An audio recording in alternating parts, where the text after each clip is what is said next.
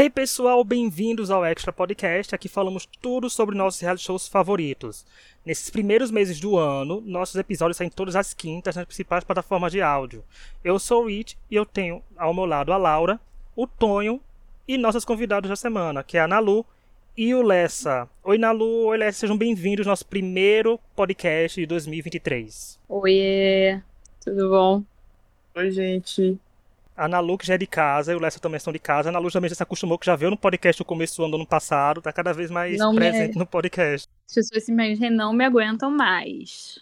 Hoje a gente vai falar do quê? Como eu disse, gente, nós vamos falar dos melhores vencedores do Big Brother Brasil, né? Que já que quando começa, gente, quando entra 1 de janeiro, é Big Brother que acontece na nossa, na nossa frente, né? Já vai começar o programa em janeiro, então a gente resolveu fazer mais um episódio sobre o reality show.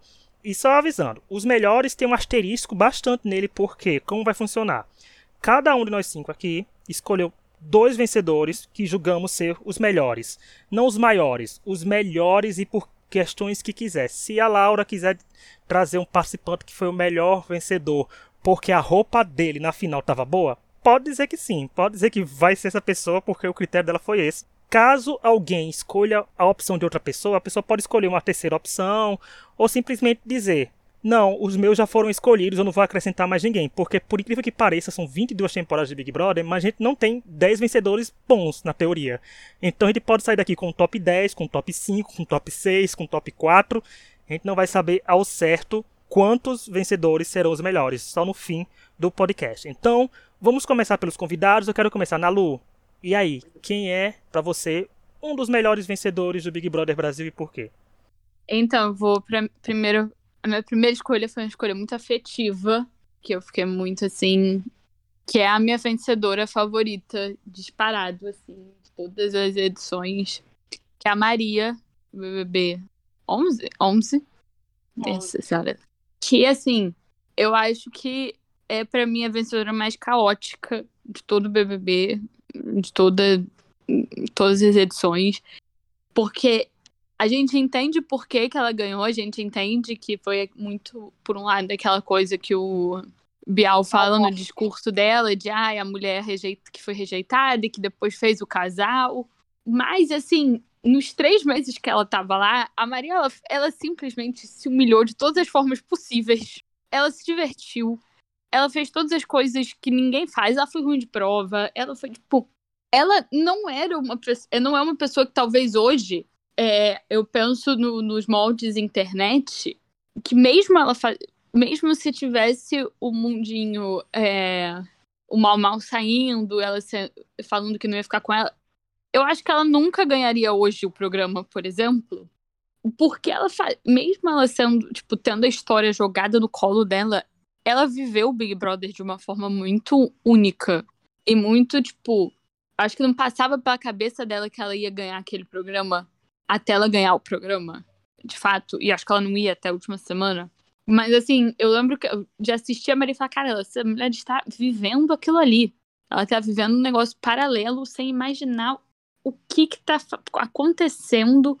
E, e eu, eu me divertia com ela se humilhando. Horrível falar isso, mas eu me divertia com ela se humilhando. É, e sabe, eu acho que é uma das vencedoras que mais viveu, de fato, o programa como experiência de reality show. Estou aqui não como um jogo, não como uma coisa que vai crescer a minha carreira, não como uma coisa que as pessoas estão assistindo, mas sendo o que ela é e o que ela estava vivendo ali, o que é isso. Eu sou a Maria, eu sou assim, eu vou beber e falar daquela briga que eu amo, a briga dela com a Adriana de manhã. Eu nunca vou esquecer essa cena. Que ela completamente bêbada falando pra menina: Você bebeu álcool? E falando coisa com coisa que a menina não tava nem falando.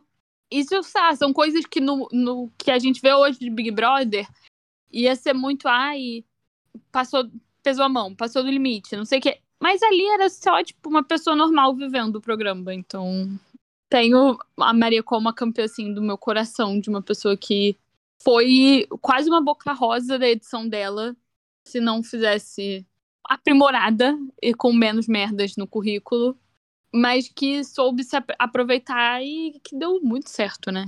E te- ganhou um, grandes ajudas da produção, tipo, mandarem uma pessoa pra ela depois que o, o outro já tinha ido embora.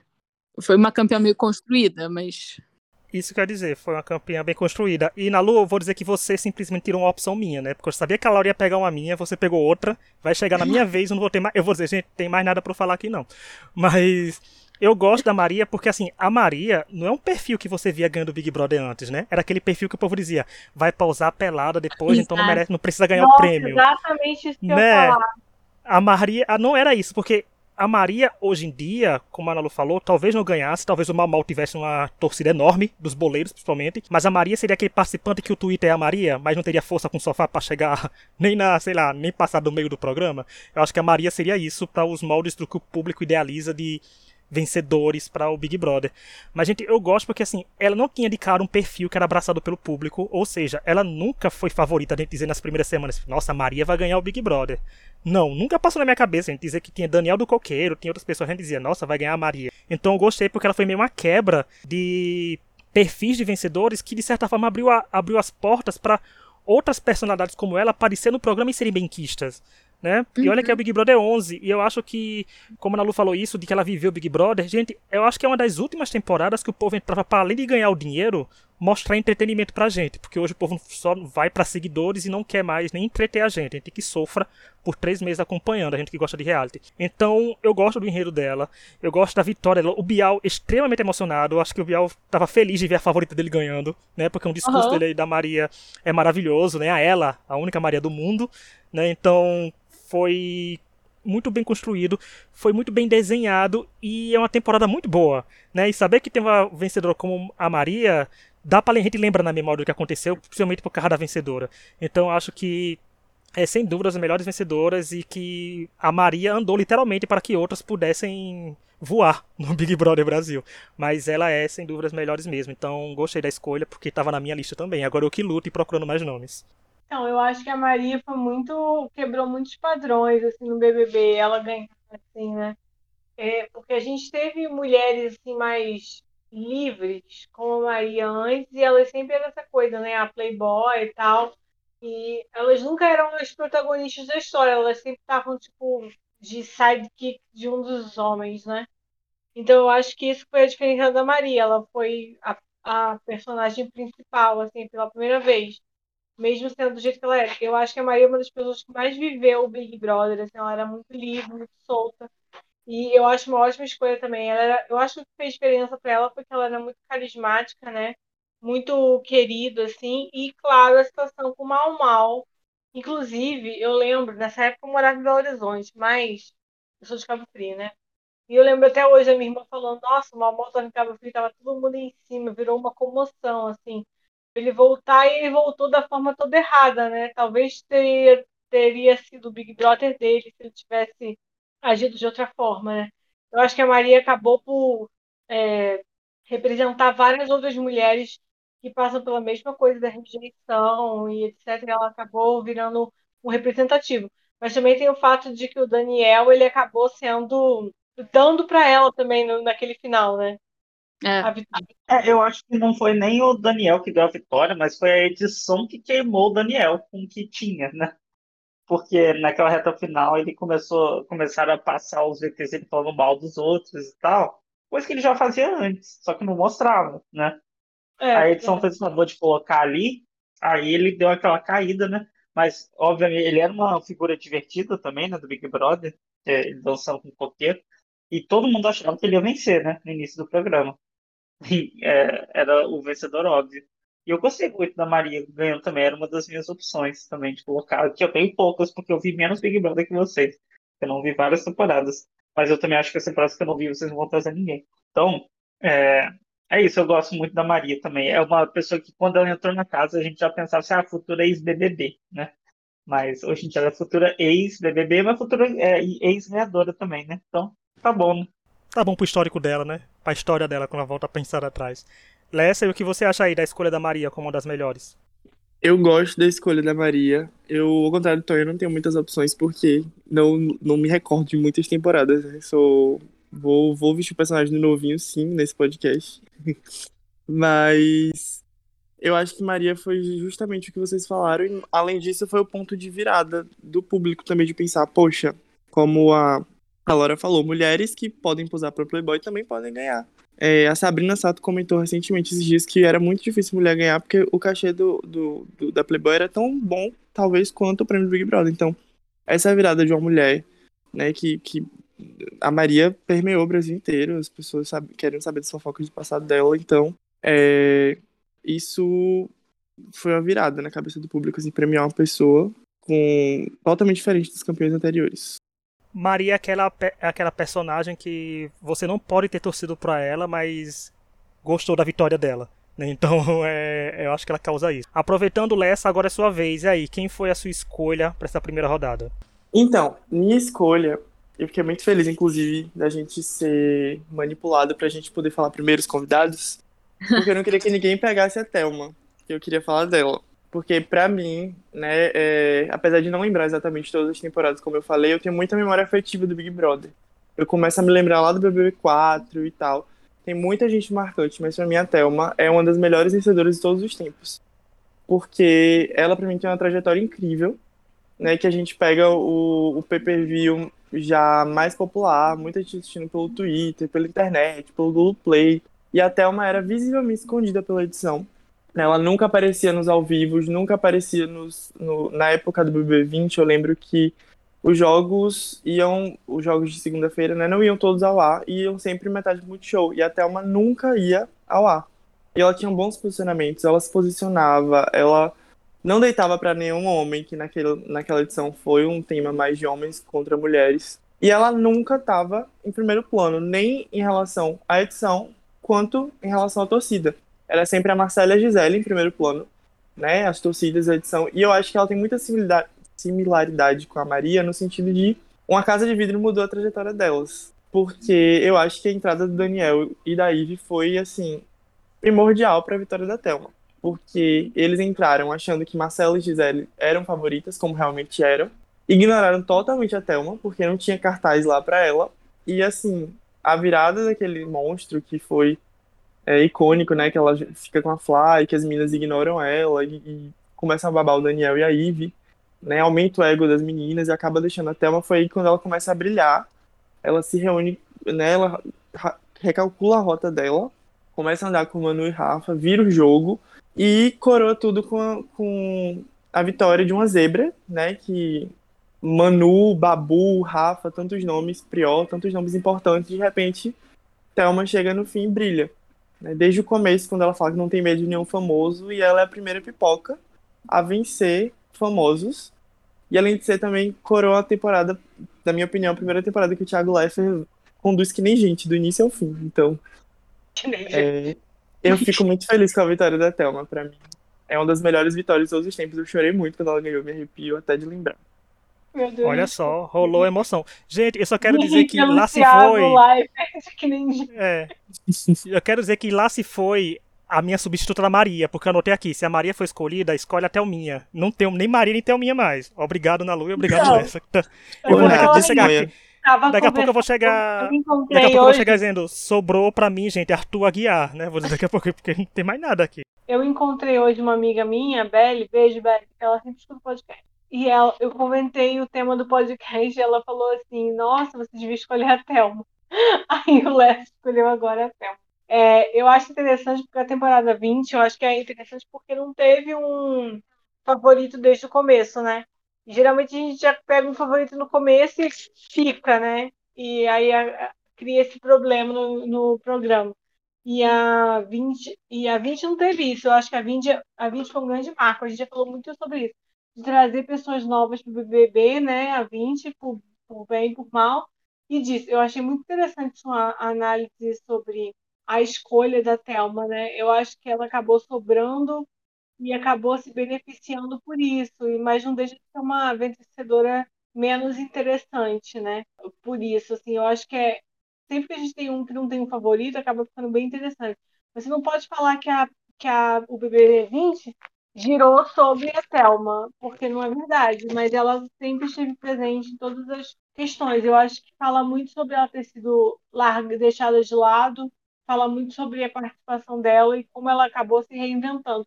A própria amizade dela com o Babu, que eu acho que acabou criando uma relação positiva dela frente a outras pessoas, né? Então eu acho que é uma escolha bem interessante.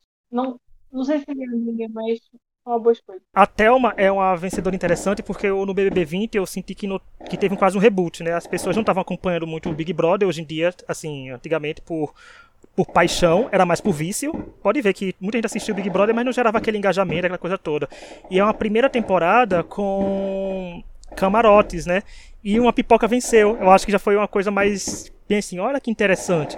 E também, eu, quem acompanha nesse podcast, vê que a gente comenta X Factor, eu até falei que eu comparei a trajetória da Thelma com a da Alexandra Burke, porque são temporadas que o vencedor passou pela mão de todo mundo. Gente, no Big Brother, o Big Brother já chegou a ser, o povo achava que seria da Manu, da Rafa, do Prior, do Pyong, da Bianca, assim que começou o Big Brother, né? Então, passou da Marcela, da Gisele. Então, em todo momento, a gente achava que o prêmio ia cair na mão de alguém ali, mas nunca dizia que de fato seria da Thelma. Mas eu acho que teve esse ponto de virada também porque foi o Big Brother da pandemia, né? A pandemia começou com esse Big Brother, então mais pessoas começaram a assistir o programa. Alguns pegaram a história já andando. Nem parece, gente, que a, a última eliminação com plateia foi a da Bianca. Então, foi uma coisa bem marcante para todo mundo. E eu gosto da Thelma, porque a Thelma, assim, a Thelma se posicionava, por mais que o grupo dela quisesse votar no Babu, por exemplo, ela falava que daria o anjo para ele. Né? Então era uma coisa que ela conseguia flertar com os fãs do Babu e com alguns fãs do outro lado, por mais que ela sofresse muito hate né, de outras pessoas aqui fora, por motivos que nós sabemos que são óbvios, né, assim, que infelizmente as pessoas praticam muito em época de reality show, mas é uma vencedora que eu gosto muito, gente. Eu gosto muito porque é carismática, ela rende momentos engraçados, ela virando aquela bebida, gente. Pelo amor de Deus, ela peitando o, o, Lucas. Então tem coisas que são pontuais dela que são interessantes. E eu acho muito legal isso. Eu acho que no final o povo, o fator pipoca contou muito para ela. Sabe, diz assim, ai, nossa, a Rafa já tem muitos seguidores, a Manu já tem muitos seguidores, então contou muito para ela isso, porque ela não teve a comoção que o Babu teve, por exemplo, nem que o Prior teve naquele paredão contra a Manu. Ela teve mais que fosse por ela. E até o Min estaria aqui simplesmente também, gente, porque foi a primeira vencedora que eu torci desde o começo que ganhou. Assim, a primeira, né? Então, assim, eu mereço. Tenho que, é, tenho que exaltar esses fatos raros que acontecem comigo no Big Brother. Uma, uma, coisa, que, uma coisa que eu gosto muito na Thelma é que ela. Eu gosto que a, a Thelma ela era carismática, ela era ela, ela era muito decidida nas posições dela, uhum. mas na, numa, naquela edição que todo mundo era muito performático ela não era e ela ganhou sendo não sendo performática, não cedendo essa coisa de tipo, talvez uma, coisa que podia surgir no meio do cara que todo mundo é muito verdade, meio quase over o tempo todo. A Manu era muito over, o Prior era muito over, a Bianca, a Rafa, a pró as próprias Marcela e Gisele, o, Rafa, o Rafael não, qual é o nome dele? Menina da casa, Daniel, Pyong é. A Thelma, tirando alguns momentos, tipo quando ela fala que o Pyong conseguiu se botar na, no paredão falso. Ah, muito bom. É, ela era extrema. Ela era uma pessoa normal, assim. Ela tinha uma coisa que você via que ela era uma pessoa carismática, mas mais uma pessoa normal. Que não parecia. E ela ganhou sendo assim, sendo ela, sendo momento nenhum forçando talvez uma briga, forçando uma cena para câmeras, forçando uma amizade, maior do que talvez fosse, ela era muito. É, eu senti uma coisa com ela de que desde que teve essa virada camarote pipoca, eu acho que talvez ela tenha sido uma das poucas que foi assim, eu acho muito legal que ela ganhou, especialmente naquela temporada que eu acho que todo mundo era muito over o tempo todo e, e que todo mundo era muito tipo você não podia perder um momento, porque era sempre. Tudo era um acontecimento. Parecia que não tinha muitos momentos normais ela era muito normal. E ela era normal conversando, ela era normal agindo, ela era normal reagindo às coisas. Tipo, eu gostava, eu, eu gosto muito da Thelma como vencedora também, assim, eu acho. Uma de, que, e que desde que saiu também, nunca tem um posicionamento da Thelma que você fala assim, nossa, vacilou aqui. É sempre maravilhosa em, em tudo que ela fala, tudo que ela faz. Tipo, eu acho uma das melhores fácil, assim. E ela saiu com um público que é bom para pós Big Brother, né? Que não exige muito assim, que fica cobrando coisas dela. Então ela consegue trabalhar em paz, que é o principal, gente, ter paz no trabalho. O bom da Thelma é ela sempre se posicionou, né, no jogo, naquele jogo da Discord, ela nunca fez a, aquela linha de desentendida, de ah, não vou, não vou jogar, não tô jogando, sabe? Ela falava o que ela achava e era isso. Eu gosto muito do episódio que ela fala lá bem no início do programa, né? Que pergunta se ela só tinha medo dos influenciadores. Ela falou que só tinha medo da Beyoncé. A Beyoncé, assim, tem muitos milhões de seguidores. Os outros, os outros eram gente igual ela. Então, assim, E assim, né? Acho que a Beyoncé não está no nível ainda de entrar no BBB. Então, ótimo. E a Thelma também saiu com uma carreira ótima, né? Pós Big Brother. Cheia de publi aí. No, no 21, pelo menos, sei lá, de três publis, duas eram dela, na, passada durante o Big Brother. Nossa, verdade. E ela é Então, é apresentadora também, amigo. Ela é apresentadora do É de Casa. Pois é. Do Então, de Casa a ou é do. carreira ótima. Sei lá, de alguma coisa desses, dessas É coisas do É de matutinas da Casa. É, do É de Hum. Casa. E olha, a vitória da Thelma ainda é mais maravilhosa, gente, porque ela ganhou o BBB 20 e a gente soube o que foi o BBB 19, né? Então, assim, foi bom ter uma Thelma vencendo depois do que aconteceu ali naquela temporada. Porque, meu Deus, a gente tinha vergonha de ter assistido o 19 eu faço de conta às vezes que não existe. Foi tipo um ano de atos do Big Brother. Eu, eu só quero dizer uma coisa que a, a Nalu pegou uma opção minha, o Lessa pegou uma opção minha, eu tenho certeza que a Lara vai pegar minha terceira opção. Então, assim, fazer o quê? Não, a Laura é agora e eu nem sequer cogitei anotar o nome dessa, porque eu sabia que viria pelas mãos dela. É, Vai lá, Laura. Mostra aí. Tira mais uma opção de praticamente todo mundo desse podcast. Então, é, eu falei desde que foi anunciado, eu falei que essa tinha pessoa tinha que ser minha e todo mundo respeitou porque eu tenho poder, né, pelo visto. É, a minha opção de maior vencedora do BBB é a Fernanda do BBB 13. É, eu nunca esqueço do dia que a Fernanda parou e estava numa conversa sobre o começo do relacionamento dela com o André e ela solta só uma lágrima assim de lado.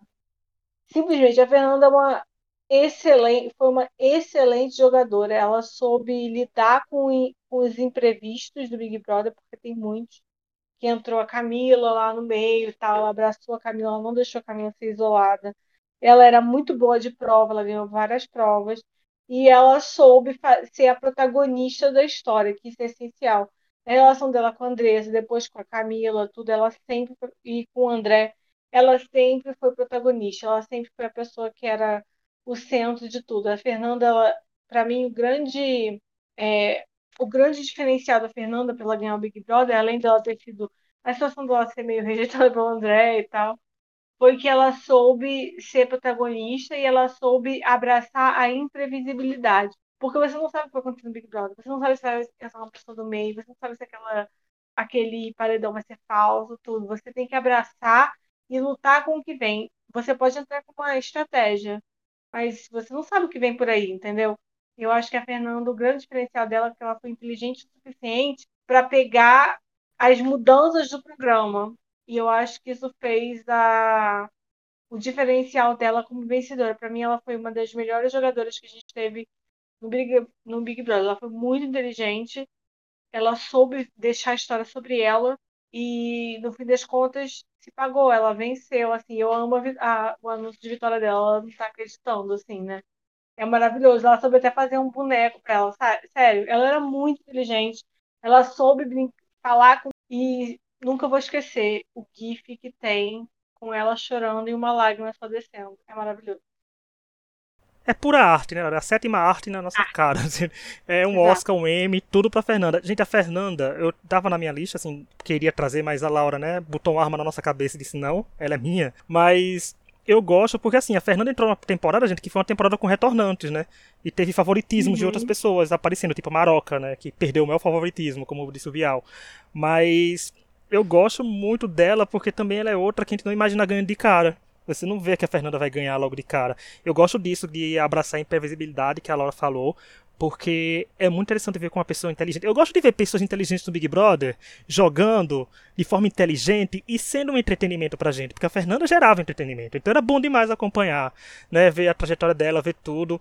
Eu gosto muito dela, gosto, concordo 100% com o que ela falou, vou concordar 100% com o que os outros falarem, porque eu sei que ela só vai ser elogiada aqui, mas eu gostei muito e é que bom que a Fernanda veio para esse episódio, né, ser citada, porque também era uma época que não tinha muitas vencedoras mulheres, né, não tava nesse quase nesse empate que estava tendo, né, que se equilibrou nos últimos anos. Então, eu gostei bastante e principalmente porque ela conseguiu derrotar um casal na final que o perfil do Nasser era um perfil de muito vencedor de Big Brother que a gente estava acostumado com Rafinha, com, né, com Rafinha com o Max. Então ele tava ele, ele flertava muito com esse tipo de jogo e com esse tipo de fandom aqui fora.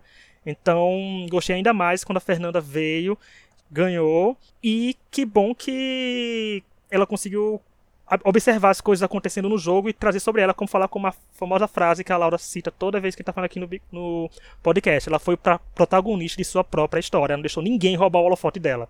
ela fez os momentos dela, ela estava no momento dos outros, então Fernanda é maravilhosa. E aí, Nalu, que também estava na sua lista. Estava na minha lista. Eu acho que a Fernanda soube escrever, dirigir e atuar uma malhação dentro do Big Brother. E ela parecia calcular rota, rota e fazer isso o tempo todo, só que de uma forma sutil e natural. E que não era uma coisa do tipo, ai, isso é. Eu sinto que nada da que a Fernanda fez ali foi por acaso. Mas não de uma forma forçada, de uma forma que, assim, ela entendeu que ela tinha que ser o centro daquele programa. E a Laura falou isso, a protagonista daquele programa e daquela história. E ela construía a tramazinha dela de casal, a tramazinha dela com as duas melhores amigas, que não se davam bem, que não se gostavam, e aí as duas meio que brigavam por ela. E, e aí ela tinha quem ela não gostava, e que. E, e ela ia criando isso de uma forma que em momento nenhum tinha espaço para as outras pessoas serem. Que no, o programa começou com vários outros favoritos e que tinha, de novo, a Maroca, que tinha tipo a Camila numa hora que tinha um público ok, tinha a Fanny, que foi gigante, o Nasser e a Andressa até. No final só tinha a Fernanda de opção. Porque ela foi envolvendo a gente na história da, que ela estava criando. Mesmo quem não gostava dela, não tinha como negar que ela soube criar uma historinha e ela soube envolver numa historinha na medida certa, assim. É, é, não chegava a ser over, não chegava a ser uma coisa que era um pouco over, óbvio, ela criou um boneco, mas assim. Mas não de uma forma que você pensa, cara, essa pessoa tá for forçando isso, ela tá fingindo isso. Uhum. Você ria, você dava risada, você falava, cara, menina doida. E, e é isso, ela soube ganhar com muita inteligência aquele programa ela sabia a hora de se posicionar com os amigos, com, com, com quem ela não gostava. Eu acho a Fernanda uma, tipo assim, uma das melhores campeãs também. Talvez a minha campeã favorita seja a Fernanda. Pelo conjunto todo do jogo, do... é o que o Biel disse é, quando ela ganhou, não foi o que você falou, foi como você falou. E é isso, uhum. assim. É a maneira que ela construiu aquilo ali, toda a história dela, todo o jogo dela, eu acho muito bem feito e muito é isso, tipo, às vezes ela nem. Não tinha nem, tipo, até com o André. Ela botou. Chegou no primeiro dia e falou: Nós somos o príncipe e a princesa. E ele assim, ok, então tá. Queria pegar Ele só aceitou, né? Ele só aceitou, ele nem queria ficar com ela, eu acho. Acho que ele queria ficar com uma das outras, tipo, com a Fanny, com a Natália, mas ele foi, tipo. Ela não deu nem essa escolha de primeira, de tipo. Ele, ela foi botando as pessoas na história dela e ela era o centro e, e tá tudo certo. Soube fazer Big Brother muito bem. Acho gênia, assim. É, eu, eu gosto muito da Fernanda também, seria uma das minhas opções. Eu sabia que a Laura ia trazer, não tinha como.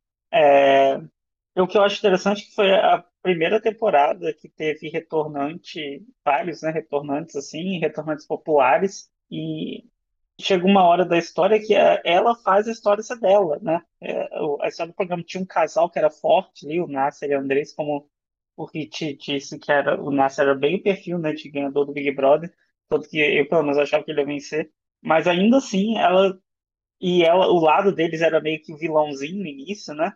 E ela conseguiu reverter tudo e trazer as coisas para o lado dela, a, o público para o lado dela, é, eu acho uma vencedora incrível. Eu não lembro muito das coisas desse, dessa edição. Então acho que eu deixei. Eu perdi um meio dela, assim, acho que eu meio que desinteressei. Mas é uma vencedora que eu gosto muito também. Adoro o momento da vitória dela. Nossa, é maravilhoso o GIF. Tem uma, tem uma coisa que eu acho muito bacana, me corrija se eu estiver errado, que eu acho que a Fernanda é a primeira mulher jogadora mesmo que foi para jogar, que ganhou. Antes dela, além da Maria que a gente comentou, acho que tem a Mara, conhecida, mas eu acho que ela é a primeira mulher que eu sinto que ela viveu o Big Brother, mas como vocês comentaram, ela pensou em cada passo. As pessoas entraram e saíram da história dela, mesmo as pessoas que ela não queria que entrassem, foi ela conseguiu dominar, sabe? Ela não perdeu o fio em nenhum momento.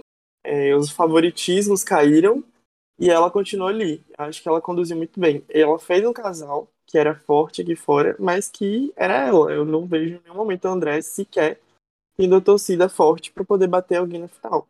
E a maneira como ela conduziu, acho que a queda do casal, né, pela traição da, de uma das melhores amigas, eu pausei aqui porque passou uma moto, não sei se deu pra A forma como ela conduziu a traição que foi uma forma boba e batida, né? O boneco, o sofrimento, a vítima. A gente já estava tomado por ela, então não, não, em nenhum momento se viu alguém discutindo vitimismo, alguém discutindo o jogo dela, porque já era dela. Ela é uma das pessoas, para mim, que ganharam, pelo menos, mais inteligentes que já passaram pelo programa. E que uniu inteligência ao carisma e assim ela conquistou o público. Porque não adianta também você ser só jogador e não jogar para o público. Acho que ela fez isso perfeitamente bem. Então vamos lá, agora é pra minha escolha. Eu vou ter essa escolha logo, porque eu sei que ninguém vai escolher, mas pelo amor de Deus, eu vou chegar na rodada 2 sem mais ninguém mesmo. Porque como eu falei da Thelma, é que é da nova era. E, gente, eu vou ter que trazer a Juliette por dois motivos. É uma pessoa que eu torci ganhou e uma pessoa que eu, eu vou botar nesse podcast a foto dela, vai ter bons likes, vai ter bons acessos. Eu tenho que usar estratégia também nesse podcast. Mas assim, eu gosto, porque já que a gente falou da Fernanda, eu vou gostar da Juliette, porque assim, como eu falei que em 20, no BBB 20 teve um reboot, um reset do Big Brother, algumas histórias tivemos a impressão que se repetiram, mas para grande parte do novo público parecia e era a primeira vez que estava acontecendo. Ou seja, a situação da Juliette já fez outros vencedores do Big Brother, que as pessoas que foram deixadas de lado, isso fazia as pessoas serem fortes no, no Big Brother com uma tranquilidade tão grande, sendo que como apareceu pela primeira vez para um público grande, né? A audiência começou a bombar e começou tudo a acontecer, as pessoas estavam achando que era um crime ao vivo que estava acontecendo. Então, acho que gerou essa comoção maior, mas eu gosto porque ela sabia se colocar nas histórias também, por mais que soasse irritante em algumas partes, porque ela sabia ser irritante. Aí a gente fica pensando, será que era o jeito dela? Será que era porque ela sabia que sendo irritante receberia alguns votos, receberia algumas situações que deixaria ela em evidência? Que foi o que aconteceu de certa forma. Então, ela também soube aproveitar outras situações, por exemplo, o paredão da Carla Dias, que foi falso, ela parece que segurou a língua, né? Assim, por mais que ela pudesse falar qualquer coisinha da Carla e não adiantasse, porque ela era aquele uma das poucas coisas que eu gostei, é porque ela era a favorita desde cara, né? Na primeira semana eu sabia que Juliette ia ganhar, e Juliette ganhou. Mas eu gosto disso porque ela trazia o protagonismo dela. E ela irritava as pessoas num ponto que as pessoas entravam na onda dela. Então isso era bom, porque quando a Carol Conká saiu, o enredo dela podia ter morrido, né? Por exemplo, nossa, e agora? Quem é que vai dar esse palco para ela ter a história dela de que foi isolada? Não, ela soube aproveitar as histórias dos outros, soube aproveitar que foi, de certa forma, entre aspas, deixada de lado por outras pessoas como o Sara, mas soube fazer. E a vitória dela trouxe aquele ar de bônus e ônus do Big Brother. O bônus foi que deu para mostrar que pipocas realmente são fortes, né? Dá para ganhar de famosos. Né? A segunda pipoca ganhando, uma pipoca saindo com status de camarote, que já entra na parte do ônus, que a vitória dela fez as outras temporadas ficarem. A outra temporada ficar completamente engessada, porque o povo viu que podia sair com 30 milhões de seguidores. Mas eu gosto muito da história dela porque, gente, primeiramente, acima de tudo, né? Aquele momento. É uma paraibana ganhando. E é muito bom gente ver paraibano brilhando. Tem né? Flyslane bebendo água na piscina, Juliette ganhando um milhão e meio. Então é muito bom essas colocações, mas eu gosto da vitória dela. Eu acho que ela soube. Ela sabia entregar para o público o que o público queria. E ela, quando se tocou que era favorita, porque, gente, eu acho que teve uma hora que quase todo vencedor do Big Brother se tocou que estava indo bem. Né? Porque pessoas que tinham desavença com ela estavam saindo. Uma hora a pessoa sabe que é, pode ser por causa dela, mas não deixar transparecer para não ser arrogância. Mas eu acho que ela fez o dever dela bem direitinho. Ela soube contornar as histórias, fazer tudo ser sobre ela e pegar os mínimos detalhes e transformar em grandes histórias que o público abraçava. Então, para mim é uma das melhores vencedoras porque soube aproveitar. Eu não sei se os outros vencedores desse ano, de, do, dos próximos anos, conseguirão fazer umas histórias batidas de formas inéditas, né? De como a Fernanda fez também, como eu citou ainda agora. Mas tá aí, né, para acontecer. É, eu acho que não tem como não botar a Juliette, porque assim, eu acho que é um, um fenômeno muito bizarro e inexplicável e fora de todas as proporções já vistas recentes, assim. Eu acho que tem uma pessoa que se compare que talvez eu falhe na segunda pessoa. Mas assim, é. E, assim, e também, realmente, eu acho que ela soube não acho que assim, ela perderia aquele favoritismo que ela conquistou em duas semanas.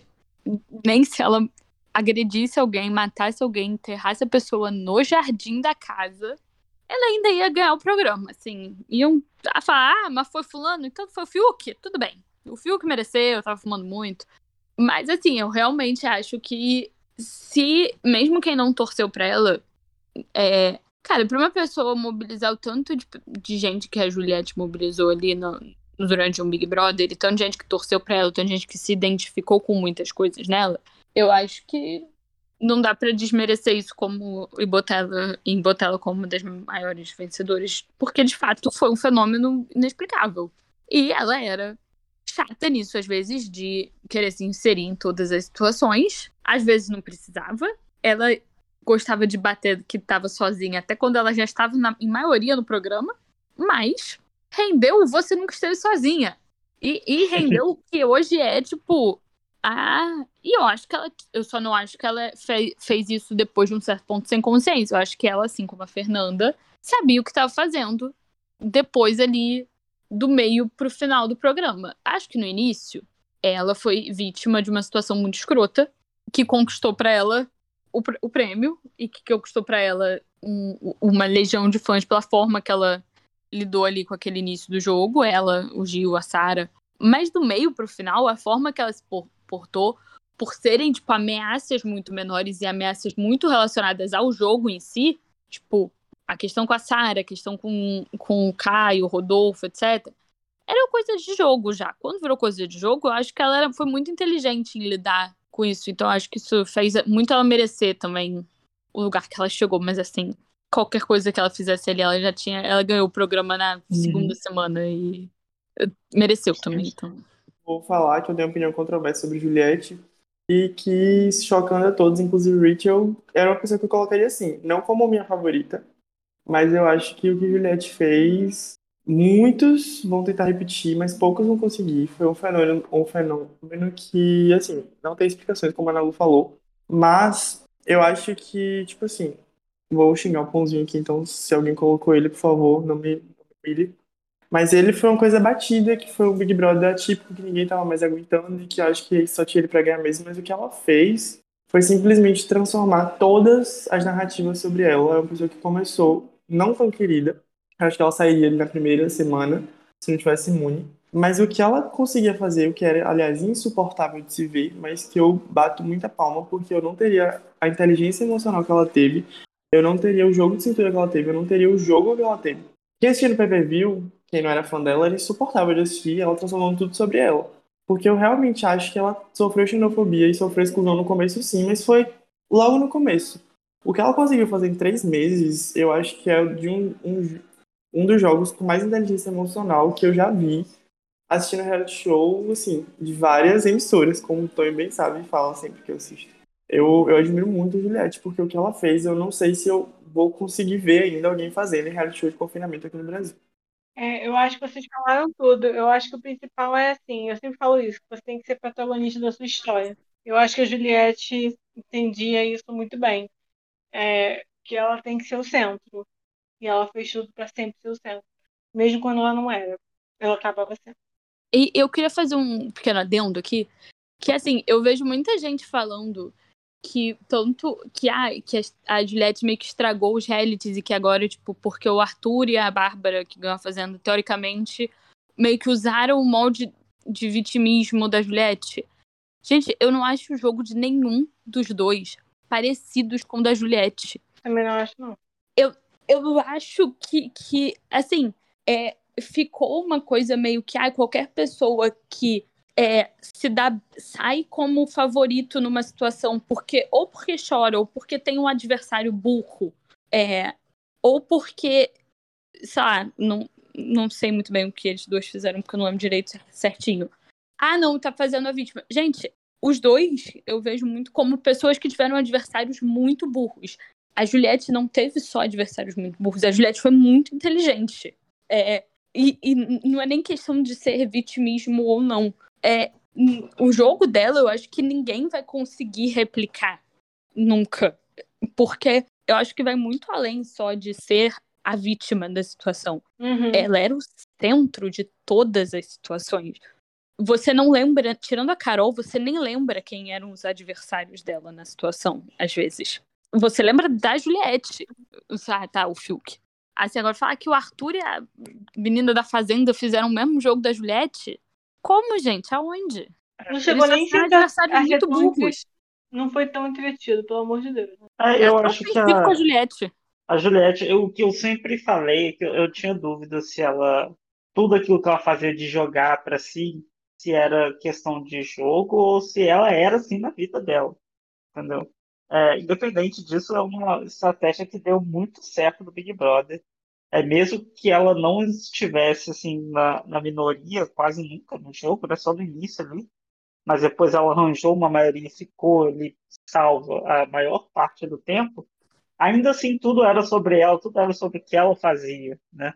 Isso eu acho realmente impressionante, né? Nunca teve algo assim e acho que nunca vai ter de novo. Eu acho muito difícil ter. Também concordo com a Nalu, que não acho o jogo do povo parecido. Talvez só ali no sofrimento, mas é, aquele sofrimento que eles emulavam tanto é algo super batido de reality show já, né? Que a gente vê em, desde sempre acontecendo, desde o Bambam com a, com a boneca lá que ele criou. Então, isso aí já era normal. Mas eu também colocaria ela. Eu, e assim, eu queria dizer que a próxima é minha opção, mas todo mundo já falou a minha opção. Mas ok, ainda tem uma. Vamos lá. Então vamos lá, Tony. Mostra aí quem você conseguiu trazer, né? Depois de todo mundo ter escolhido vários aqui. Então, é, vocês escolheram os melhores, né? Mas tudo bem. Eu acho que a próxima escolha óbvia seria a Glaze, mas eu não assisti a Glaze no Big Brother 18, não assisti essa edição. Então eu vou trazer o Jean Willis do Big Brother sim, porque eu acho que é, é uma, não só ele, mas acho que é uma edição muito emblemática.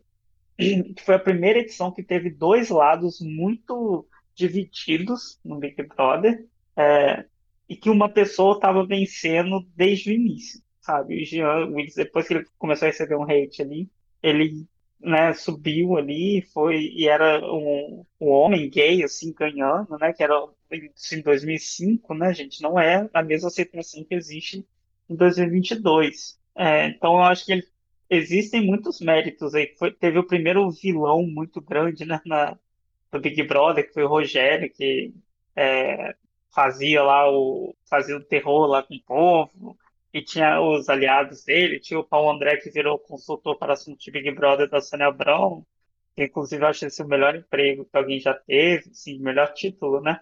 Que alguém já pode ter tido. Mas eu acho que a forma que ele, a Grazi a, a Tati é, mexiam ali no jogo, sabe? Ficavam de um lado e eram atacados e viam que aquilo ali não estava muito certo. Aquilo definiu muito o que é reality show depois, né, do BBB 5. A galera ver que o sofrimento vence, né? Fazer ele o, ser o bulinado é ruim, é ruim. Mas quando entra um milhão na conta, é bom. Então eu me escolhi aí. É, eu quase escolhi o Jean, na minha lista, porque eu sempre lembro dele falando, quando ele foi votado no primeiro paredão, ele falando que ele achava que tinha sido votado porque ele era gay.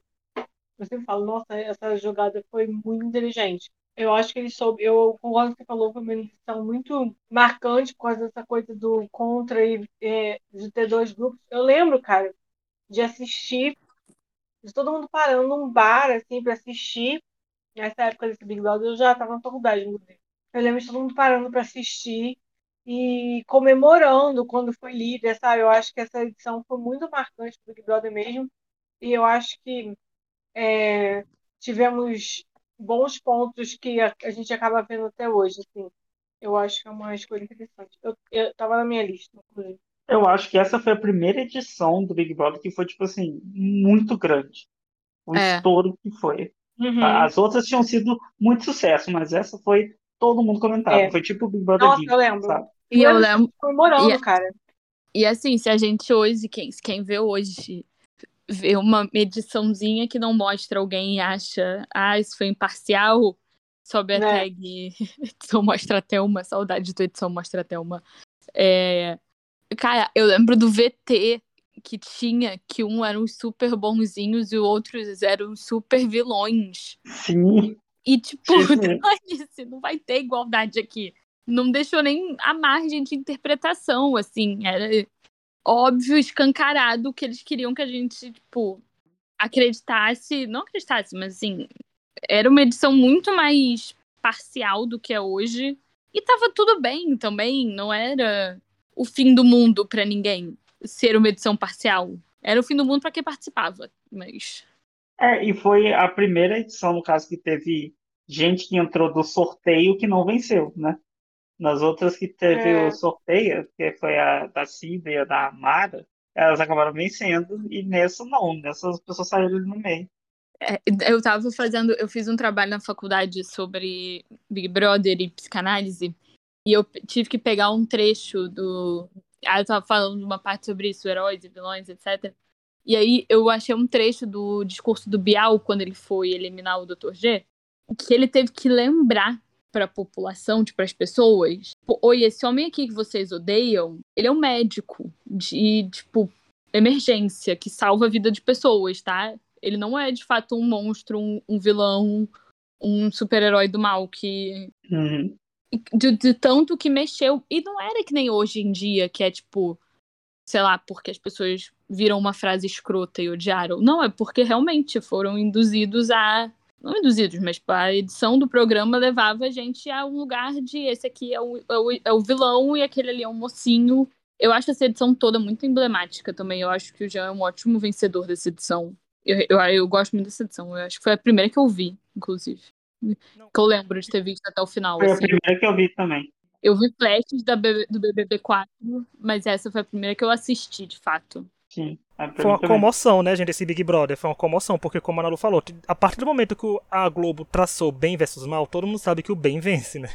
Então, uhum. o público Exato. abraçou, porque, porque foi uma novela, gente, foi uma novela, foi uma novela, foi um BBB novelesco. Tinha novela acontecendo aí tinha os mocinhos sofrendo. Tinha tipo é, Jean, Pink, Grazi e o Sammy, que depois entrou nesse quarteto, que era todo mundo querer botar os, um dos quatro no paredão, querer formar. E o curioso é que o paredão Jean versus Pink aconteceu quando ele pensava que não tinha mais chance de acontecer, né? Acabou dando o Alan vencendo a prova e ficando meio louco ali a configuração. Mas assim, o primeiro comentário que eu quero fazer é: Tonho tirou minha opção, ou seja, vou chegar na segunda rodada abrindo a Wikipedia do Big Brother e vendo se eu uhum. consigo trazer mais algum vencedor, porque era o Jean que eu ia trazer depois a Juliette. Eram as minhas duas escolhas oficiais, né? Então, não sei o que eu vou fazer, mas eu gostei isso da Laura, eu me lembro muito, gente, quando ele fala: Eu não sei se estão me votando aqui para é, o paredão pelo Nossa, fato de eu ser gay. Nossa, ele quando jogou essa frase, eu fiz: Meu Deus, o que vai acontecer? Porque ainda é 2005, o Tonho falou. Não é 2022, Nossa, que é. Eu lembro, né, eu, foi muito marcante. voltando loucamente pro Jean voltar por causa dessa frase. Não, e assim, e, e era a época que tinha lavagem de roupa suja, né? Teve muito disso depois ainda na temporada. E era uma temporada que ainda, para quem é novinho e não acompanhou o Big Brother no começo, gente, era uma temporada que o Bial dizia a porcentagem de cada um. Quando o Bial falou, é, e com 92% dos votos, né, Rogério tá eliminado, nossa, gente, sem me entender, eu escutava os gritos na rua. Era um Big Brother que o povo tava, sei lá, odiando as pessoas em níveis que se tivesse rede social, tenho até medo que poderia ter acontecido com esse povo no meio da rua. Porque era um ódio muito grande que o povo tinha pelo lado dos vilões, e a edição deixou muito claro isso, que a gente tinha que odiar eles. Porque, Nalu falou, não tinha meio termo. Não tinha. Não tinha aquela edição tipo, vamos pegar leve aqui. Não, não tinha pegar leve. Era tipo super-heróis e os vilões. E o Jean soube fazer isso muito bem. E eu, eu até falar, né? Jean e Grazi andaram para o Lennon e a Rainira voarem nos seus dragões, com é um gay e uma loira, são super poderosos em reality shows, né? E eles fizeram isso porque não teve grandes favoritismos. Tinha pessoas que podiam ganhar pela força do grupo. Lembra? Gente, quem batesse no paredão contra Pink, Jean e Grazi tava lascado. Era de 80% para cima, perigando chegar em 100%. Porque quem não lembra da Aline pegando 95 contra a Grazi. Né? Uma porcentagem que a gente achava surreal, que ninguém ia superar. E depois virou fichinha no BBB 21. né? Que toda semana era alguém com 90% dos votos. né? Carol com K com 99, Fitube com 96. Então ficou uma loucura. Porque eu, gente, eu lembro da Sônia Abrão Olha o ponto. Pegando o jornal e mostrando o título da capa do jornal. Era um paredão de cortar o coração. E tinha a foto do Jean e da Pink. Porque a final antecipada. O discurso do Biel é falando de final antecipada. Né? todo, mas todo mundo sabia que a Pink ia sair. Mas assim, mas era uma coisa louca. Eu queria falar que quando Tonho fala do, do Jean, eu, eu tinha. Eu fui até pesquisar aqui. Porque eu, eu tinha 7 para 8 anos nesse Big Brother e eu tinha muito clara essa lembrança dele falando, voltarem mim que eu sou gay. Falei, gente, será que isso foi coisa da minha cabeça? E aí quando a Laura fala e o Rich fala depois, eu fui pesquisar, né? A fala, ele fala exatamente. Eu sabia que eu seria um preferencial da casa, acho que por eu ser gay. Ou porque eles não é. tinham opção de votar em mim usando esse critério. Ele joga isso na primeira semana, no primeiro paredão. Sim. Num país que a gente vive extremamente homofóbico hoje em dia, em 2022. Então imaginem como era em 2005. E simplesmente ele conquista as pessoas daí. Então, eu acho que foi um BBB super manipulado pela edição, sim. Mas é importante lembrar que foi manipulado a partir do favoritismo que ele conquistou. Ah, sim. Então, foi uma coisa surreal o Brasil adotar um gay assumido, que inclusive foi o primeiro LGBT a ganhar o Big Brother, e desde a primeira semana. ele foi considerado o bonzinho da história desde a primeira semana. E ele fez por merecer, não foi aquelas pessoas que foram adotadas pela produção por algum favoritismo interno sem motivo. Ele realmente foi o heróizinho da história, porque ele não se vitimizou, ele, ele jogou, fez um grupo potente, claro, né, com um pouquinho de vitimismo, mas ele não se baseou nisso, o jogo dele, sabe o que eu quero dizer? Então, eu acho que também ele foi outro divisor de águas, o Big Brother dele, mas ele conquistar essa parcela de público e fora também, né? Porque cinco anos depois ele se tornou uma grande liderança política no Brasil. Então, isso foi uma coisa que sem precedentes, assim, eu acho muito bacana a representatividade da vitória dele, em 2005. É uma temporada que rendeu bons frutos, né? A gente vê, a gente vê a Grazi, uma atriz aclamadíssima, né? Então foi uma temporada que levou o status de que participar do Big Brother fazia virar um artista. Ainda cuspiu no Bolsonaro, né, gente? Que isso aí é ótimo também. Isso, Devia isso, estar nessa isso lista é o maior, só por isso. feito dele, disparado. Pois é. Só por isso já tá nessa lista. maior Para, feito é, faz... vida. aceita, gente. Antes de ir pra segunda rodada descobrir se algumas pessoas já têm as segundas opções, né? Depois de termos escolhido já cinco. Eu quero dizer que quem estiver ouvindo a gente por alguma plataforma, gente, curta aí, dá cinco estrelas, segue a gente nos locais que tem que seguir, por favor. Vamos lá, vamos engajar esse podcast que é 2023. A gente tá em clima 2003, gente, mas só um spoiler, a gente tá gravando em 2022, hein? Mas a gente espera que 2003 seja melhor e vocês deem mais streaming pra gente. E quem quiser seguir a gente, a rede social está na descrição, assim como a rede social da Nalu e do Lessa, que gostam de comentar reality shows. Então, gente, Big Brother tá chegando, vamos seguir os dois também. Vamos lá, rodada 2, mais uma escolha para cada um. Se a pessoa tiver, né? Lessa, você tem uma opção aí para trazer pra gente ou vai passar a vez? Tá, eu vou escolher alguém que eu vou criticar um pouco, mas eu, eu vou explicar minha escolha. Eu vou escolher a Gleice, porque a Gleice eu acho que foi uma vencedora planta, de certa forma, mas eu gosto muito da consciência do jogo que ela tem. Ela já deu entrevistas pós-jogo falando sobre como ela não fez quase nada para ganhar, mas como as pessoas deram a vitória a ela. Então eu acho isso incrível, ela saber o quão importantes são as outras pessoas na sua narrativa e como você pode se aproveitar disso. Ela tinha uma, uma concorrência que era muito forte, que era o Kaysar, que veio nesse personagem de bobo, de, de herói, de vitimismo, e uma pessoa que tinha tudo para bater ela na final, que era a Ana Clara, que não atua, a Ana Clara tá até hoje aí, que era uma pessoa super carismática, com um fandom é, imenso. Né? Mas eu acho que, além do, do autoconhecimento, da inteligência, da eloquência que a, que a Gleice tem, e de saber onde está em cada espaço, né? Porque, me corrija se estiver errado, ela foi a primeira pessoa que venceu o paredão falso e conseguiu manter o favoritismo. E eu acho também que ela deu muita sorte, porque eu acho que para um bom jogador a sorte também é imprescindível. Ela deu sorte dos vilões dela serem extremamente burros no jogo, ela deu sorte da pessoa mais carismática, talvez, que, que tinha tudo para vencer, que é a Ana Clara, entrasse no Big Brother, numa situação atípica com o pai dela, que era completo oposto dela e a âncora dela. E, e eu acho que ela soube aproveitar tudo isso muito bem, além de ser uma pessoa super carismática e também ter muita representatividade. Então eu, eu considero a vitória da Gleice boa, principalmente porque foi um Big Brother, na minha opinião. Eu não acompanhei tudo, porque eu não. Eu morei fora, é, metade do Big Brother, mas eu acompanhava nas redes sociais e eu não via tantas discussões entre fandom assim na internet. Eu não via tanta toxicidade que a gente vê hoje em dia nos reality shows. Eram torcidas fortes, mas que se respeitavam. Então eu vejo muito positivo a vitória da Gleice. É porque, Lessa, nessa época desse Big Brother da Gleice, foi a época que as redes sociais começaram a entrar de cabeça no Big Brother, porque a Patrícia sofreu um hate enorme né, assim, Sim. nessa temporada. Mas eu lembro que, gente, Gleice do Retorno ficou no Trend Topics a semana inteira, né, com aquele paredão. E eu acho assim, a gente tá indo pra vigésima terceira temporada do Big Brother. E o povo tem que entender que jogar o Big Brother não é jogar dentro do programa é jogar fora. Se você tiver um jogo cagado dentro, mas o público gostou de você aqui fora, você tá feito, você tá com um milhão e meio na conta. Porque assim, eu sei que tinha as pessoas inteligentes, aquela votação que ele votou aberto e o povo não sabia votar, e os outros conseguiram fazer um 3-3-3 incrível. Mas a Gleice, além de, como o Les falou, de pegar é, uns antagonistas à história dela, burros. Gente, não tinha um pingo de carisma. E carisma para reality show com votação popular é extremamente importante. Eu gosto da Gleice, eu acho que é uma vitória muito legal, porque a volta do Paredão Falso eu achei com um time muito bom por quem estava assistindo a novela O Outro Lado do Paraíso. Ela usou aquela frase: Você não sabe o prazer que é estar de volta. Eu acho que sobre a situação ficou um mega clichê, mas ficou um clichê bom da gente ver, porque, gente, é bom a gente ver pessoas se ferrando em reality show quando você não torce pra nenhum dos dois, talvez. Eu falei muito sobre na Fazenda. Você odiar todo mundo, não gostar de ninguém, torna acompanhar o Big Brother e outro reality show muito bom. Então não morria de amores pela Gleice, mas eu gostava da história dela, por mais que ela fosse enjoativa em alguns momentos, mas eu gosto muito, porque é aquilo que eu falo. Se, a, se os jogadores são burros, se alguém for mais inteligente e conquistar aqui fora, aquela pessoa merece os méritos dela. A gente pode reclamar à vontade aqui, a gente, como a gente reclama de algumas pessoas que são péssimas, péssimos seres humanos, mas conquistaram o público, de formas erradas, mas conquistaram. Mas acho que a Gleice conseguiu conquistar o público de uma maneira certa, e o público gostou da história dela, o povo queria aquilo, e ela entregou o que o povo queria. Então, Tá bom, a Gleice talvez fosse uma pessoa que eu trouxesse agora na minha rodada. Então agora acho que realmente ficou real oficial que eu não vou trazer quase ninguém. Mas aí, Nalu, o que você achou da escolha da Gleice? Assim, eu acho que a definição perfeita meio que é isso. A Gleice, ela é um conjunto de sorte de vários fatores que fizeram ela campeã. Assim, principalmente a falta de carisma dos adversários dela e talvez o, o para mim, a única pessoa que tinha uma, um carisma natural, natural, ênfase no natural, que o Kaysar eu achava bem forçado.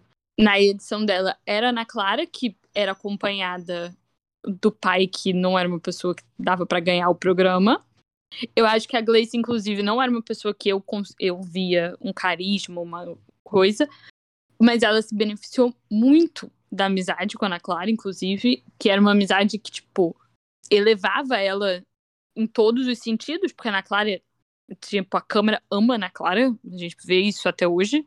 E nisso tava a Gleice ali. E que deu uma sorte bizarra em muitas coisas também. O paredão falso, que ela não precisou fazer muita coisa, porque a Patrícia sozinha fez muitas coisas, assim, sendo a Patrícia. É, eu acho, para mim, ela fica meio no meio das, dos campeões. Eu não acho ela nenhuma campeã ruim, nenhuma campeã excelente. Eu acho ela ok, assim. Eu acho como pessoa, uma pessoa legal, uma pessoa bacana. Eu acho que ela tem bons posicionamentos, é uma pessoa que parece ser legal. Mas no programa em si, eu achava meio que, tipo, tá. Uma edição tão. Eu acho o BBB 18 uma edição muito estranha, porque eu achava ele muito bom, muito bom mesmo, mas que ninguém tinha cara de campeão. É, eu tô com a Lu. Eu gosto muito do BBB 18, foi divertido assistir, mas eu gostei, eu gostava da Gleice, tipo, acho que a escolha legal, mas não é uma pessoa que vou falar assim, nossa, é isso aí, grandes campeões Big Brother. Então, para mim, é uma coisa meio. É, tá lá. Olha, dá para dizer que a redenção da Gleice como jogadora veio aí no limite. Porque, inclusive, a gente falou isso nos episódios, né, quando a gente comentava. Então, ela conseguiu se mostrar um pouco estratégica no, no limite. Tonho, o que você achou? Eu sei que o Tonho não acompanhou o BBB 18, mas você tem alguma coisa para falar da Gleice? Nada. Achei nada que eu não vi. Não assisti. É, eu acho que foi o único Big Brother, esse e o 16. São os dois únicos que eu realmente não vi absolutamente nada enquanto passava. Nada, nada, nada. Eu só lembro que a minha mãe era muito fã do Kaysar. E a minha mãe sempre tem torcida errada, né? É, e é isso, não, não sei. No limite, eu poderia falar da Gleice no limite, mas eu também não lembro da participação dela no limite, porque quem lembra do no limite ano passado, gente, ninguém mais lembra daquilo. É melhor ter enterrado aquele programa, foi horrível. É... Então é isso. Então vamos lá para a segunda escolha, se tiver, é sua, Nalu. Então, não é uma pessoa que eu gosto, particularmente falando assim, não tenho. Mas eu também vou voltar e eu vou no alemão, porque eu acho que ele é talvez um dos. A, a Juliette dos tempos passados. Gostei dela. Que assim, eu lembro, o BB7 é o primeiro que eu tenho muitas lembranças, assim, o 5 foi o primeiro que eu assisti, o 7 é o primeiro que eu tenho muitas lembranças. E eu lembro do alemão ser um fenômeno e da história do casal e dele ser, tipo, o primeiro galã que o Big Brother virou aquela novela. A capa da Capricho. A capa da Capricho, das menininhas na escola apaixonadas pelo alemão. Sabe que assim, o alemão pegava duas mulheres na casa, tratava as duas mal. Tipo, como esse homem. Óbvio que a gente entende como ele ganhou o programa, mas assim, como esse homem virou o exemplo de do sonho adolescente em 2007, eu não sei, mas ele virou. Eu aquele paredão que conseguiram botar ele e a Iris juntos, com a Anaí, a Anaí falando, eu, eu veto sim, Bial. Só pra fazer o paredão. Ele chorando depois de óculos escuros, olhando pra lua, de camisa branca. Lembra detalhes. Ali, que, que se construiu um campeão ali, pra. Eu acho que assim, é um- é um- foi um fenômeno também poucas vezes visto ali naquela época. De alguém que saiu muito da bolha só, isso aqui é um reality show, e ele virou um galã, capa da Capricho.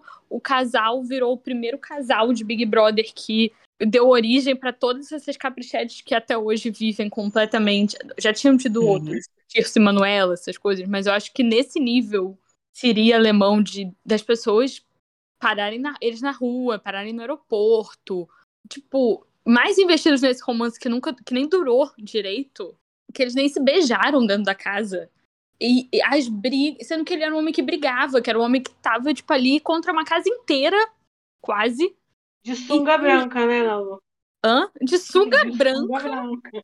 brigava de sunga branca, com ainda assim a rivalidade dele com, com o Alberto Cowboy, aquela da prova que os dois ficaram até quase desmaiar, um querendo matar Uhum. o outro, mas ficaram, tipo, pra mim, várias cenas muito icônicas do Big Brother, Big Brother bem raiz, são do Big Brother alemão. E assim, como pessoa, não me parece ser. Não tenho muitas opiniões sobre ele hoje, mas como campeão do Big Brother, eu acho que é uma, uma dos- um dos responsáveis pelo fenômeno que virou o Big Brother nos anos ali seguintes. Uhum. Porque é aquela história de amor, de triângulo amoroso que ele inventou na desculpa de que ele queria pegar uma, mas manter a historinha de casal com outra. E também não é uma coisa que eu, me, que eu sentia que era pensado. Eu acho que ele só realmente estava ali, foda-se, quero viver. A vida irada, vamos curtir. Não, E- e é realmente isso, Nuno. É realmente isso, porque eu lembro. Eu lembro ele bom de palavras. Eu acho ele bom de palavras, porque, como ela falou que. Ele falou coisa. Gente, eu me lembro do. Você lembra quando o Big Brother tinha corriqueiramente esse crossover com outros Big Brothers? E aí Aham. eles foi pra um Big Brother e outro veio, ele pegando, mostrando a foto da. Porque na época eles tinham fotos, né? Que entravam no programas e ganhavam as fotos. Ele, eu me lembro, gente, tá na minha memória, ele apontando pra lá e a câmera dando zoom e focando. Ele falou: Essa aqui foi a que eu fiquei, essa aqui foi a que eu me apaixonei. Eu fiquei, ó, desgraçado, ganhando o Big Brother. ele dizendo essas falas. Eu me lembro dele líder, chegando pra uma prova do anjo e falando: Olha, quem ganha. Quem. É, votar na Iris ou fizer uma, ou, der um, ou não der o anjo pra ela, ou fazer alguma coisa pra ela, eu vou tascar no paredão. Sabe, ele ameaçava. E era uma coisa que o povo gostava porque, gente, ele foi o homem traído porque botaram ele no paredão contra a Amada. Ele foi o justiceiro adotado pelo Brasil. Eu acho Sabe, então, que o alemão, Foi isso que aconteceu. ele era o meio macho alfa que as pessoas queriam ver, tipo de livro de romance, Hum. sabe? Uhum. Eu acho que ele era muito isso, ele representou muito isso para as pessoas. Então eu acho assim, uma escolha super interessante. Eu acho que ele foi muito pioneiro nesse sentido, assim, do programa e depois tentaram vir outros, assim. Então eu, eu acho uma escolha boa. Ele estava na minha lista também. Eu acho que o alemão é uma grande escolha como um dos mais marcantes, né? Big Brother. Eu gosto da escolha do alemão porque talvez desses que a gente citou até agora, é, todos que a gente citou, eu acho que poderiam repetir isso, essa trajetória de vencedor. Eu não sei se o alemão ganharia hoje em dia. O alemão entrou quando tinha que entrar e ganhou quando tinha que ganhar. Eu não sei se ele É. ganharia hoje em dia como foi o BBB 7. A gente viu a Ana Lu falando que teve um casal que era que as pessoas torciam na rua, sendo que nem era um casal, era um triângulo, que ele claramente queria pegar as duas. E, tipo, aqui fora, ele acho que ele teve relacionamento com Ele, ambas. ele criou um slow burn com a, com a, com a Iris, né? Que as Uhum. pessoas gostam, charinha de novela. Não beijou ainda. Mas enquanto isso, ele, ele beijava a Fanny e eles ficavam, tipo, nós somos um trio. E tudo bem. As É, pessoas aceitaram. Tipo, o Brasil falou, é isso. E eu acho que Isso é foi. certo. E o pior de tudo é que eu, eu concordo com o que vocês falaram, eu acho que isso foi real, não foi jogada deles. Dos três, eu acho que a única jogada assim do trio foi a Iris fazer, né, um personagem mais de vítima, mas eu acho que esse trio foi natural, tanto que isso, isso para mim na minha cabeça faz muito sentido é, Boninho falando atualmente que pegaram um alemão bêbado na rua, o goleiro convidou ele, acho que foi tudo como a Ana Lu falou, ele foi lá curtir, achou duas meninas que toparam essa maluquice e foi, viveu o Big mas Brother. eu acho que essa época o Big Brother era muito disso. Tipo, a pessoa ia mais pra curtir mesmo, porque não tinha essa Uhum. opção de virar influencer e tal. É, não tinha uma carreira né? Não tinha muito isso. Você ia pra quê? Pra curtir, cara. Ou curtir e tentar ganhar um milhão. Eu acho que era muito isso, não sei. É. E acho que também Eu não tinha isso de, tipo... Eu acho que a gente hoje ter redes sociais e não aceitar mais coisas, tipo... Tenho certeza que o alemão falava tanta merda, mas tanta Ah, merda, que hoje a gente não ia aguentar. Ele ia ser... Mas, por um lado, não ter essa coisa de não ter medo, o, o, não medo, mas assim, não ter essa coisa de já entra pensando que não pode falar, que, não pode ser você mesmo, que você não pode falar certas coisas para não ser cancelado. É. A pessoa não entra engessada, ela é o que ela é. Hoje em dia ninguém não, tirando a Carol Conká, que claramente não entrou engessada, o BB 22, por exemplo. É verdade. A gente não conheceu ninguém que entrou naquele é. programa todo mundo ali entrou com um discurso extremamente ensaiado, com medo de falar qualquer coisa, e se, fa se achava que tinha falado, tipo, eu não acho que é porque são todas pessoas maravilhosas e evoluídas, é pra você ver que claramente não estão nem vivendo, é por isso que foi uma merda. Uhum. Exato. Eu lembro muito da, da época do Alemão, acho que foi um Big Brother bem emblemático também. Mas uh, vocês já falaram tudo que eu ia falar, eu só lembrar que eu lembro que minha prima era muito apaixonada nele. Eu ficava assim, gente, vamos não, não sei. Mas tudo bem. Acontece. Esse foi o primeiro Big Brother, gente, que eu tive internet em casa e voltei horrores pra eliminar o Bruno no paredão contra eles, né? É aquela coisa que gente passa. Será que vai caprichete na vida um dia? Foi. Mente encontrar luz e, e cria só um podcast para reclamar de todo mundo. Mas vamos lá, o próximo, quem a escolher, se tiver opção, é você, Tonho. Quem você traz, se quiser trazer alguém? Então, não teria opção, mas eu vou trazer uma pessoa por um motivo só, muito simples que é o Rafinha do Big Brother 8, porque eu acho bonito, e é isso. Nossa, e melhor... Quando eu falei que. mesmo motivo. Quando eu citei o exemplo que a Laura podia trazer alguém por causa da roupa da final, eu não fui nem tão longe assim que o Tonho tá. Mas é, mas é porque assim, não, e eu lembro mais ou menos do Big Brother 8 que eu lembro uma coisa que falou que é, antes dele entrar, ele foi substituto de alguém, se eu não me engano, desistiu, foi eliminado. Não, ele Aí já ele sabia falou... mais ou menos, então ele, na hora que ele defendeu é... ele, ele ganhou o programa. Aham, uhum, é, então, aí eu lembro dele falando que ele, antes do programa começar, ele falou que ele não via a vida dele se ele não entrasse no Big Brother. Então ele tinha que entrar, e ele entrou e ele ganhou. E eu achei, eu achei que ele ganhar assim desde o início. E ah, eu não bonito, vou falar nada sobre esse. Acho que é uma escolha não boa, Tony, desculpa. Ah, mas é por uma não, razão não só, claro. Aí assim, você entende a razão e é isso. Ah, entendi, mas não tem nada a falar sobre o Rafinha. Passa, próximo. A Nalu quer falar alguma coisa, Nalu do Rafinha? Concordo que ele é muito bonito. Eu também eu gostei, eu torci para ele porque ele era bonito. E continua bonito. Pra e deixar continua claro. bonito até hoje. Eu acho hoje ele meio esquisito, mas ele é bonito. É um esquisito que agrada aos olhos. Eu acho que o único comentário possível meu sobre ele é que ele levou a máxima potência o que eu falei sobre a Gleice e sobre sorte. O Tony comentou sobre isso, né? Que ele ele foi substituto do substituto de alguém que desistiu. Então ele entrou, tipo assim, o Big Brother começou na terça, ele foi confirmado na segunda, entrou e ganhou por, assim, milésimos de, de, de, de, de sei lá, de porcentagem. E... No meio são bem chata também, né? Sim, eu não gosto, não gostei do, do jogo dele, eu torci pela Gisele, hoje em dia eu não torceria, porque a Gisele foi super planta. Mas é, eu não tenho nada a comentar sobre ele, não. Acho que ele é uma pessoa que foi sortuda e que outras pessoas jogaram o jogo dele, assim fizeram acontecer sobre ele, mas acho que foi isso. Eu também concordo com o critério que o Tony usou e é isso. Parabéns, Rafinha. Você entrou por um critério mais louco que a gente já usou na história desse podcast, né? A gente, a gente costuma a Laura falar das boneadas, o, deu, o Tonho deu uma boneada, mas faz sentido. Trouxe um critério Eu acho plausível. um critério muito importante, inclusive. Pra se é ter, sim, assim, gente. Né? É sim, porque o Big ah. Brother às vezes tem problemas estéticos. A minha é. escolha vai ser pior, então pode, pode fazer essa escolha. É, a crise do Big Brother também às vezes é estética. Mas vamos lá. Laura, é sua vez. Tem opção para trazer? Tenho, e essa é, uma, é a minha opção polêmica. Já que todos usaram as minhas, todos já usaram todas as outras que eu tinha. Tô olhando aqui minha lista. Fernanda, Jean, Alemão, Juliette. E sobrou uma pessoa, que é a minha opção controversa. A minha opção controversa é o vencedor do BBB 15, o César. Porque eu acho que manter um personagem três meses eu odiava. Tive pavor, torci contra. Até hoje eu tenho pavor. Achei ele péssimo. Mas manter um personagem por três meses, e ele já admitiu que ele fez um personagem pro Big Brother, é uma coisa assim. Não sei se a pessoa tem algum problema. Não sei, mas para mim é uma coisa que deve se destacar. Imagina você manter um personagem por três meses. Eu queria falar alguma coisa sobre o César, que eu não acho que é absurda a escolha dele não é, talvez fosse se a gente analisasse melhores vencedores, mas assim, o que o César fez para mim é, é, é, assustador. Ele É não só fala assustador. que ele criou um personagem, como ele diz que criou um personagem analisando todos os outros 14 vencedores antes dele. E ele pega situações de todos, de todos os jogadores, coloca ali. Ele vence num, numa temporada em que Cowboys não fazem mais tanto sucesso, né? Apesar do Aham. Fael.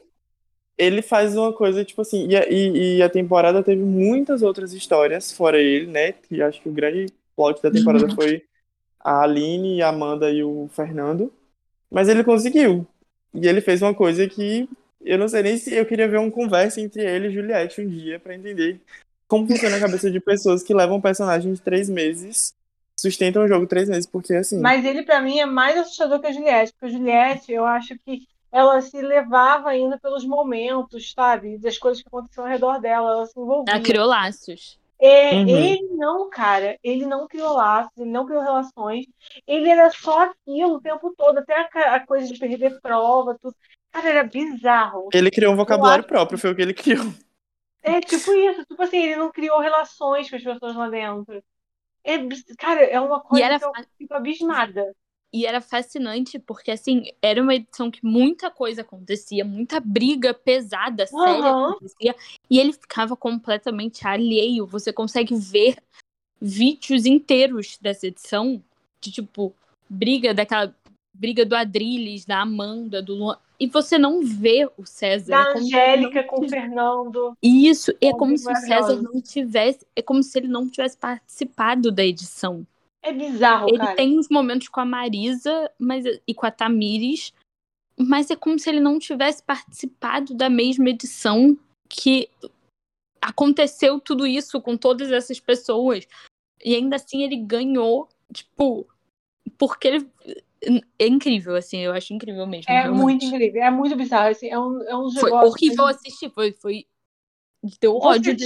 É igual Tortura você falou. psicológica. Ele nunca foi o protagonista da história dele, tipo a Juliette foi.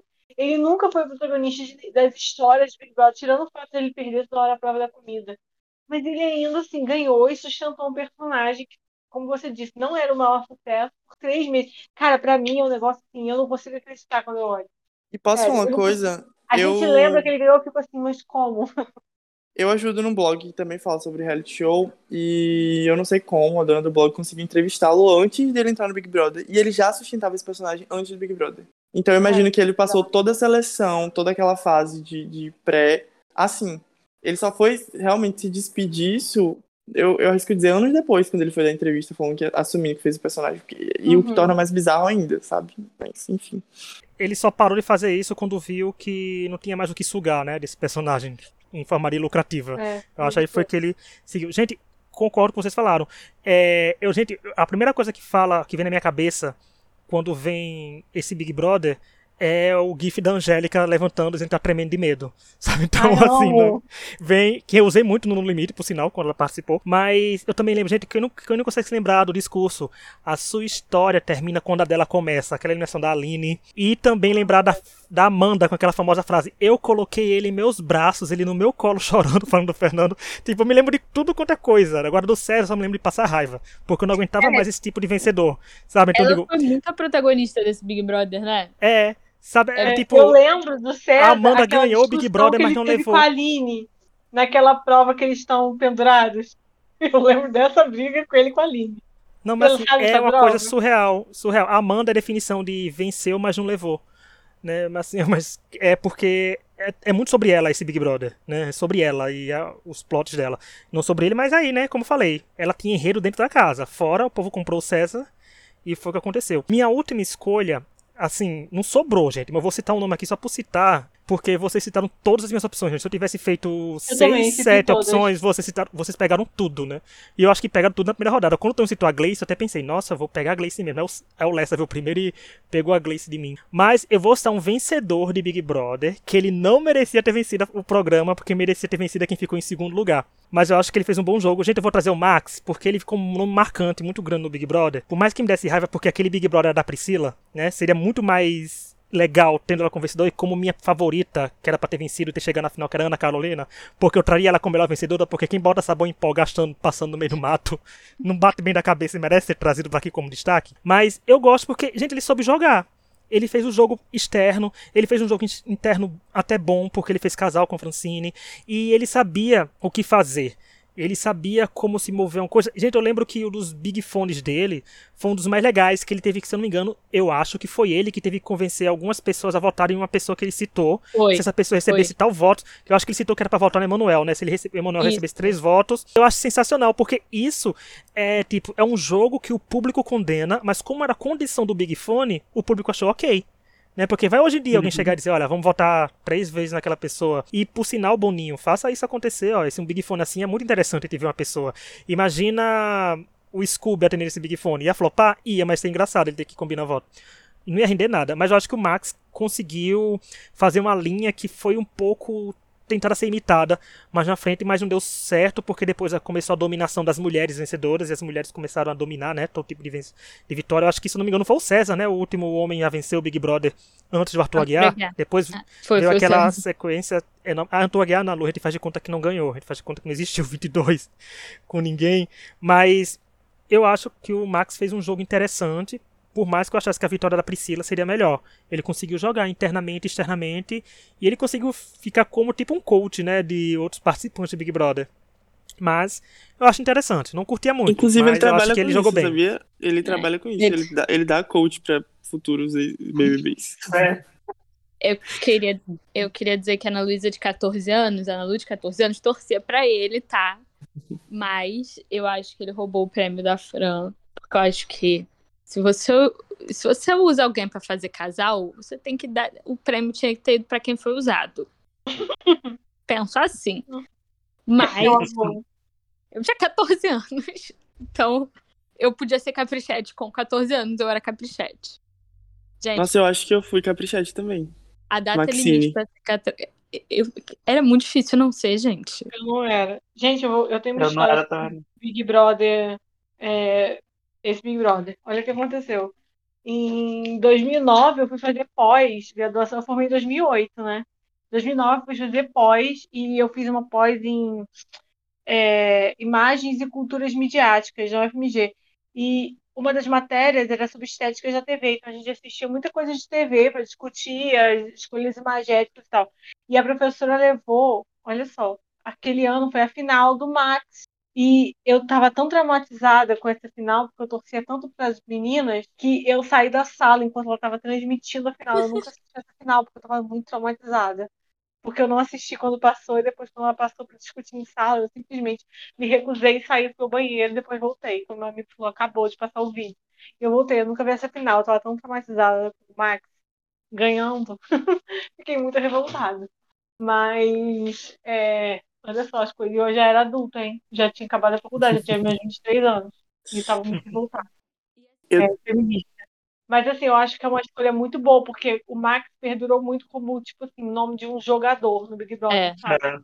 E assim, aí eu acho que ele é mais um que eu lembro, eu lembro disso, que é um mais um dos que vítima, cara, você a composição sorte é muito importante pra você ganhar um Big Uhum. Brother, Uhum. porque eu lembro de um paredão que o Max era anjo, aí ele deu o anjo pra Francine, mas eles tinham tipo terminado. E aí ele ainda foi votado pelo Flávio, que era o melhor amigo dele. E aí ele foi parar no paredão depois da mulher, tipo assim, de ter tido uma briga idiota que a mulher que ele terminou com a mulher. E aí foi parar no paredão com o voto do melhor amigo. Tipo, são aqueles momentos que você, olhando agora, você pensa, é óbvio que ele ganhou o Big Brother. Olha o que aconteceu. Uhum. É. em Mas dois dias. Desde o início do programa, eu vi ele meio como vencedor, porque ele estava naquele perfil do alemão e Rafinha, É. que tinha acabado de ganhar, né? Não, mas Ele logo já na tinha uma semana, predisposição, sabe? na primeira semana, teve aquela questão daquele voto do, do velho, que eu esqueci o nome. Aham. Aquilo É, já, é, se- né? já cadenciou ele como, credenciou ele como vencedor. É. Eu não É o o. Não, mas uma coisa que eu lembro muito desse Big Brother é a briga da Maíra com a Francine. Que Tá me chamando de burra? Esse Tá ano que eu sou é que burra? assim, é perfeito. Gente, muitos falam do BBB 10, mas eu vou falar, o BBB 9 é o meu favorito de todos, assim. Eu amo BBB 9, é um ótimo BBB, concordo. Eu queria falar uma coisa que eu também torci pela Francine. Eu fui caprichete, não gosto de admitir esse meu lado, mas eu fui. Só que eu acho que uma coisa que o Max tem também, que é muito boa, é a autopercepção. E ele sabe se vender. Então tem sentido ele Uhum. trabalhar como coach até hoje. Eu lembro, isso também ajudou no que o Rich comentou. Ele meio que se auto-permitiu perante o público combinar voto, porque ele falou: Eu sou jogador e eu vim aqui pra jogar. Então eu lembro que do começo até o fim o público votava falando: Nossa, o Max é jogador. Mesmo quando ele não fazia nada. Assim, o É. jogo dele era muito mais sutil do que ele dizia que era. Eu, É, eu sou jogador, eu vou jogar. As pessoas aceitam isso desde que elas Uhum. saibam. As pessoas não gostam de ser enganadas, elas não ligam que você Uhum. engana lá dentro. Mas você não pode enganar elas. E eu acho que ele É se vendeu lindo. tão bem que as pessoas acreditaram e até hoje acreditam. E, sinceramente, fora essas coisas que a gente citou aqui, grandes jogadas dele, eu não lembro. Eu acho que o jogo dele foi muito mais sutil em usar as pessoas, em lidar com o público, do que grandes jogadas, grandes enganações, grandes votações, grandes arquiteturas, sabe? Eu acho que ele se vendeu muito bem e levou isso até o final. E olha só, quem diria, gente, ele conseguiu montar um top 10. Ninguém arregou de última escolha, foi todo mundo montando um top 10. Quero saber quem tá ouvindo a gente se traria mais algum vencedor. Assim, se for trazer Paulo ou Arthur, é melhor nem digitar. Que eu vou deletar esse comentário, se digitar, porque a gente não merece, não. Mas é. Vejam aí se concordam com a gente, com nossas colocações, com quem, com quem vocês trariam também. Se alguém traria o Bambam pro seu primeiro vencedor, se alguém traria Não. a Monique, né? Porque tava ali. Então, O e Domini. quem sabe, mais pra frente a gente não faça um podcast sobre os piores vencedores, que aí vai render, gente. Vai dar três horas de podcast, porque falar mal de alguns vencedores vai ser muito bom. Mas eu quero agradecer primeiro a Ana Lu e ao Lécio. Obrigado por terem vindo. Né? Vocês vão aparecer mais vezes, como sempre aparecem. Vocês aparecem mais vezes aí que eu sempre falo e vão aparecer. E vão seguir os dois. Quem quiser mandar e-mail pra gente com sugestão de tema, gente, é extrapod- extrapodcast.gmail.com. Seja pra tema sobre relacionado a reality show- reality show ou tema relacionado a outras coisas, porque tem um extra off. Vão ouvir nosso episódio do ano passado sobre piores participantes de reality shows e melhores participantes de reality shows, porque estão dois episódios ótimos e a gente falou bastante. Tem muita coisa que a gente pontuou, tanto nos piores como nos melhores. E é isso, obrigado a quem nos ouviu. Nos vemos semana que vem, relembrando todas as quintas agora. E até lá. Tchau. Tchau. Tchau. Ah,